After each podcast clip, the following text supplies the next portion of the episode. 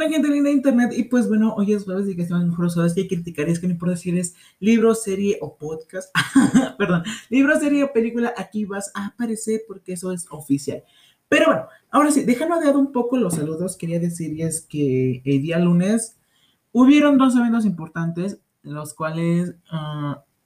mm, bueno, no es cierto, perdón.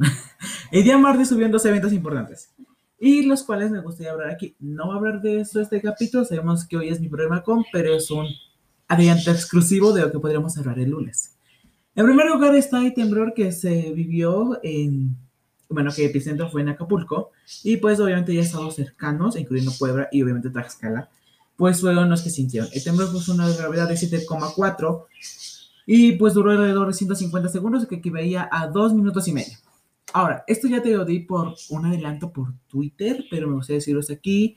Y además de que se legalizó el aborto. No hay todo.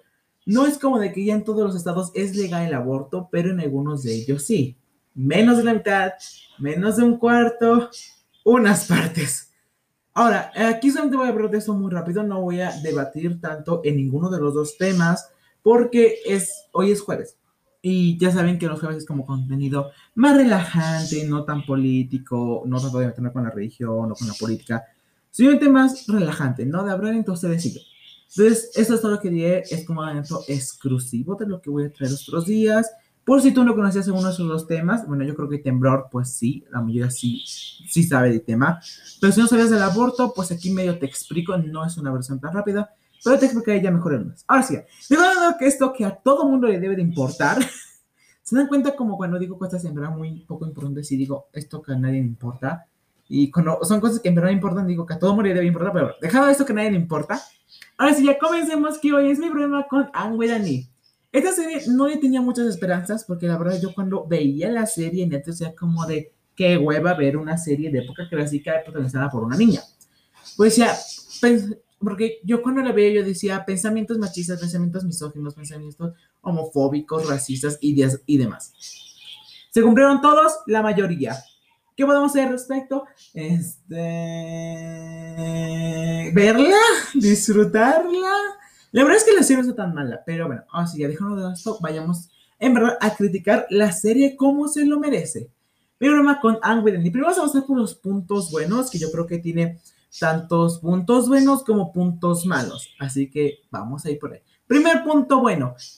El vestuario es perfecto. No hay mejor vestuario, en mi opinión.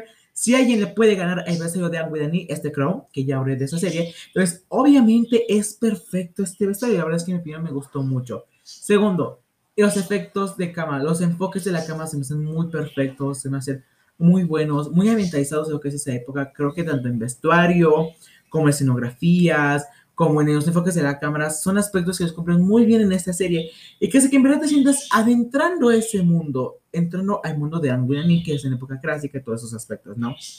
Otro aspecto que me gustó más es que tomaban pequeños, algo pequeños, un poco de detalles históricos, como que no tomaban mucha importancia.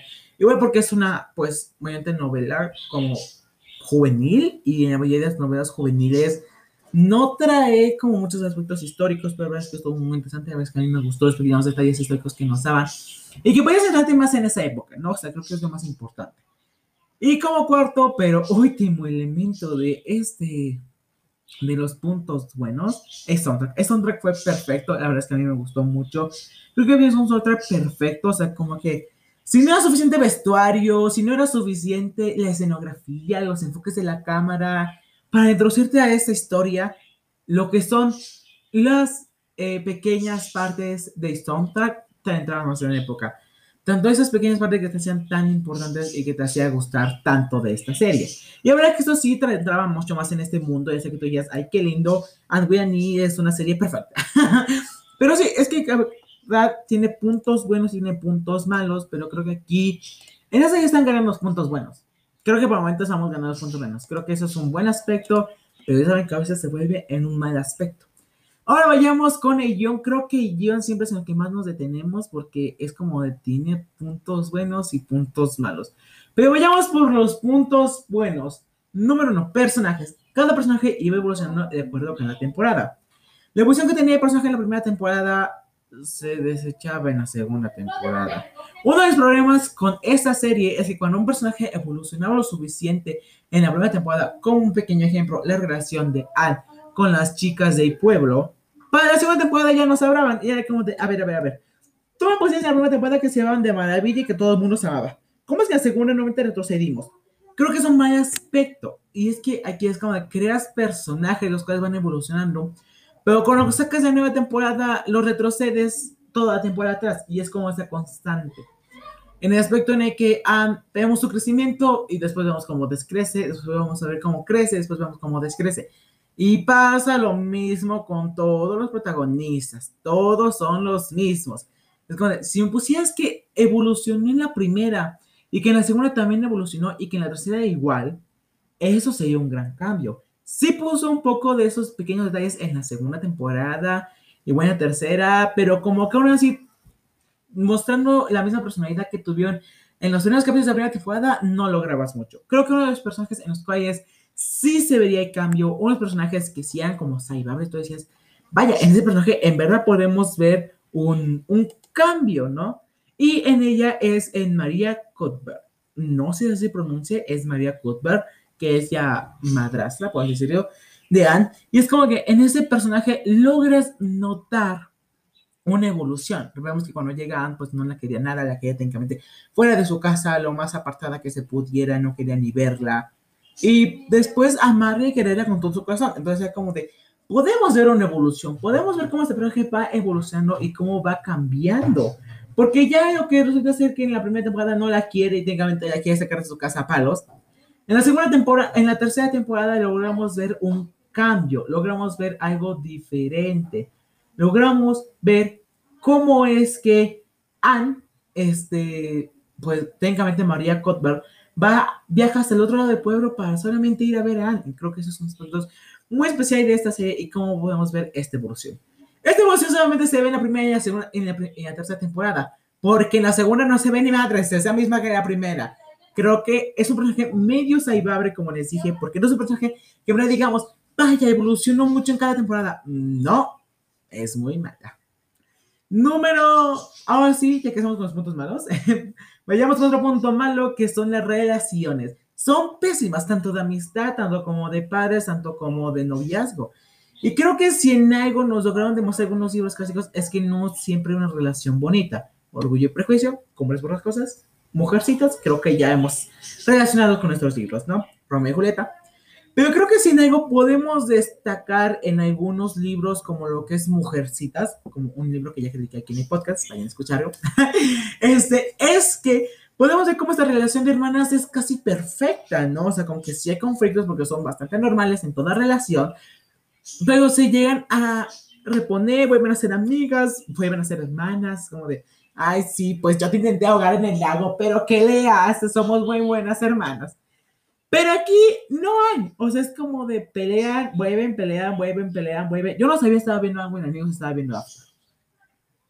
Porque en serio, es como de, están enojadas, es un personaje que pues es Diana y Esa, que son como las mejores amigas, entre, entre comillas, porque es como de, es pura hipocresía, porque primero están como de, ay, sí, somos mejores amigas del mundo, nos queremos tanto, nos damos la manita cuando nos vemos, nos abrazamos y todo bien padre. Ah, pero no sea que haga una que otra pendejada a la otra, porque ya comienzan con te odio, ojalá nunca te vea, y comienzan con así, entonces es como de ah, esa relación no va nada bien, y esa relación no es muy buena. incluso lo mejor hubiera sido es que esa relación no terminaran juntas. Suena feo, pero es de verdad.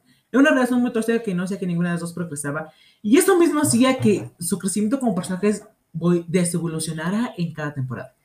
Otra relación que tampoco me gustó para nada y que mucha gente le gustó fue a de Gaber y Anne. Es como de.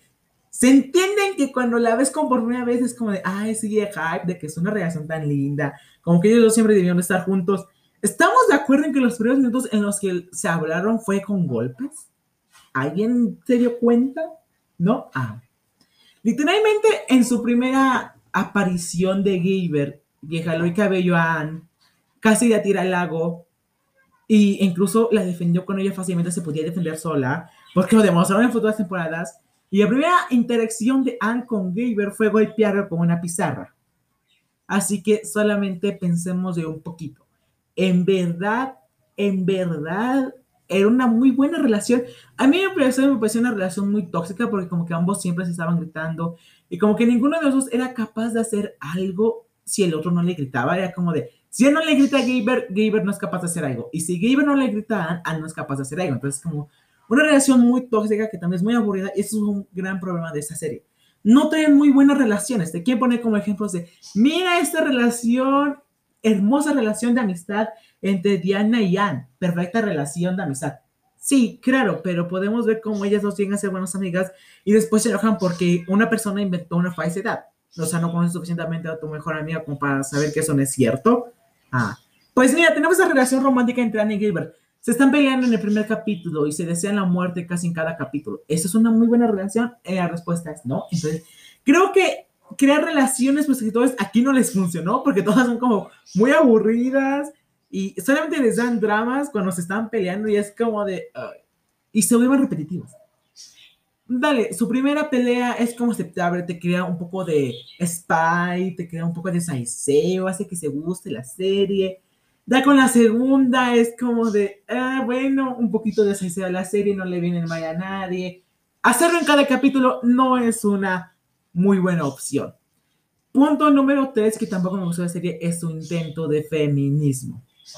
¿Por qué digo intento de feminismo? Pasa lo mismo que con Gossip Girl. Aún no he criticado esa serie porque aún no me he terminado, pero bueno, eso, eso para aparte. Ahora sí, ya comenzamos. Su intento de feminismo es que porque primero ponen una escena en la que Ana es como súper feminista y como que súper apoya y súper fuerte y súper ruda. Y eso está muy bien, eso es increíble. Pero ya cuando hablamos de defenderse sola, no, tienes que poner un pijo ahí para que le esté defendiendo. No es la solución. Otro ejemplo, vemos cómo Ana está súper decidida a cambiar las ideales del pueblo, haciendo en los periódicos, dándose a cada una, hablando de los, el machismo y el sexismo que existía en el pueblo. Pero nadie me escuchó hasta que Giver abrió. O sea, como que nomás no. ¿Está bien el punto en el que un hombre abre durante el feminismo? La respuesta es no. ¿Por qué? Porque es una lucha de mujeres para mujeres. Aquí bien, sería una mejor escena. ¿Saben qué? Reescribamos esta vaina de feminismo en este, en este guion. Comencemos. Sí, podemos tomar a Anne haciendo un gran cambio publicándose en los periódicos. Y sí, Está bien el aspecto en el que todo el pueblo se espanta y se asuste porque es como, ¿cómo es posible que una niña crea que nosotros no vamos a, vamos a cambiar nuestros ideales? Ese aspecto está muy bien hecho, porque es algo que va muy bien asociado con la época clásica. Pero en vez de poner que todo el pueblo le hace caso hasta que Gaber habla, mejor hubieran quitado esa parte, se hubieran ahorrado que es súper extensa y que no sería de nada. Y se hubieran puesto la parte en la cual todas las niñas se ponen una venda en los ojos y en la boca y hacen un letrero en el que dice no nos vamos a callar o creo que era no maternos cañadas, algo así, pero a punto de no callarse. Entonces, si tuvieras hablado de la parte en la de Giver en la cual el pijo habla y a nadie le importa, y tuvieras puesto la parte en la que Anne hace esta parte de movimiento de todas las niñas con una venda en los ojos y una venda en la boca, no nos vamos a callar con el letrerito, hubiera estado perfecto. Porque demostraba cómo los niños tenían un nuevo idealismo y que este idealismo no sería dirigido por hombres, sino por mujeres. Pero no, Ahí va la burra de trigo a ponerte un nombre en medio de feminismo cuando tienen animales de qué hacer ahí. Este es un aspecto en el que yo quiero defender y lo apoye, porque yo como un hombre apoyo el feminismo, pero hasta ahí se queda. No puede ser parte del feminismo porque simplemente es un, eres un hombre y el feminismo son de mujeres para mujeres. Así que si tuvieras hablado de esa parte, hubiera quedado mejor. Pero bueno, no solamente ese es mi conflicto con sus intentos. Vayamos con las reacciones y también vamos a describir esta vaina. Diana y Anne se conocen en el primer capítulo. Ay, qué lindo. Pero no pueden ser amigas, amigas porque en el primer, porque tú no haces tu mejor amiga en un solo día. Y si tú dices que sí, entonces mi hija no es tu mejor amiga, es tu amiga o una persona que te hace reír. Me enseñó Taylor. Pero bueno, dejando de esto, pongamos ese aspecto, ¿no? En el que Anne tiene, conoce a Diana, comienzan a ser amigas, comienzan a llevarse bien en la escuela. Pero cuando alguien habla mal de Anne, Diana no se lo cree y tampoco la comienza a juzgar y tampoco la comienza a perjudicar y ella comienza a decir que es una mala persona. Porque si es tu mejor amiga, no vas a creer lo que te diga un chismoso que viene de vecindario. Seamos sinceros, esto es lo que habían hecho estos, estos escritores, estas escritoras, porque nomás como que no les salió. Ahora, decir que la serie es mala también es adelantarnos mucho. La serie no es mala, la serie trae muy buenos dramas, la serie trae muy buenos movimientos, la serie trae muy buenas impulsiones y que hace que te sientas adecuado a esa era. Un ejemplo es la atracción de Juana, ya cuando nos centramos un poco más en la gente india de ese entonces. Entonces, como que también sentías significado a ellos, también sentías su dolor, su sufrimiento, ya como de, uy, yo no lo sufrí, pero lo siento su dolor, su sufrimiento. Entonces, tiene aspectos buenos de la serie, tiene aspectos rescatables, pero también tiene aspectos muy poco rescatables y tiene aspectos que nomás no se saben. Entonces, si utilizamos la fórmula para películas y series, ¿cuál sería el resultado? Una excelente serie, una buena serie. Buen soundtrack, lo tenemos. Así que recordemos que buen soundtrack y buen guion hace una excelente serie. My guion y buen soundtrack hace una buena serie. Mm, buen guion y my soundtrack hace una buena serie. Bueno, compremos un aspecto, el buen soundtrack. Pero, ¿qué pasa cuando en el guion, en ejemplo, en algunas películas y series, es un guion regular, no es un guion salvable de todo, pero tampoco es como de, oye, lo arruinaste desde que vi el primer capítulo, porque no, no es el caso, ese, ese caso de esta serie. Pero entonces, ¿qué puntuación le pondríamos? Esta fue una pregunta que otra vez me hicieron, que qué puntuación se le pone a estas series, libros, eh, a estas series o películas en las cuales como que no tienen un, un guion excelente, totalmente salvable que todo el mundo ama, sino tiene un guion regular. Bueno, entonces aquí lo que tomas en, en cuenta es qué cantidad tienes más. Si tienes más puntos buenos en el guion, entonces vas a salvar esta serie un poco. Si tienes mayor puntos malos, en esta serie no se salvó. Entonces, ¿cuál sería la calificación final para esta serie? Sería un 8.5 de 10. Tiene buenos puntos en el guion. Y esos buenos puntos es lo que hace que esta serie no termine en un 6. Así que, en mi opinión, no me considero una mala persona. La verdad que es una muy buena serie, es muy entretenida y yo sí les recomiendo que se la vean. Eh, si hay en duda en vérsela, no se preocupen, es algo muy normal. Yo igual dudaba en verla porque es como de. Eh, época clásica, eh, protagonizada por una mujer, eso no pinta bien.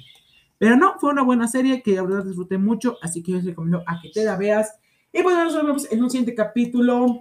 Bye.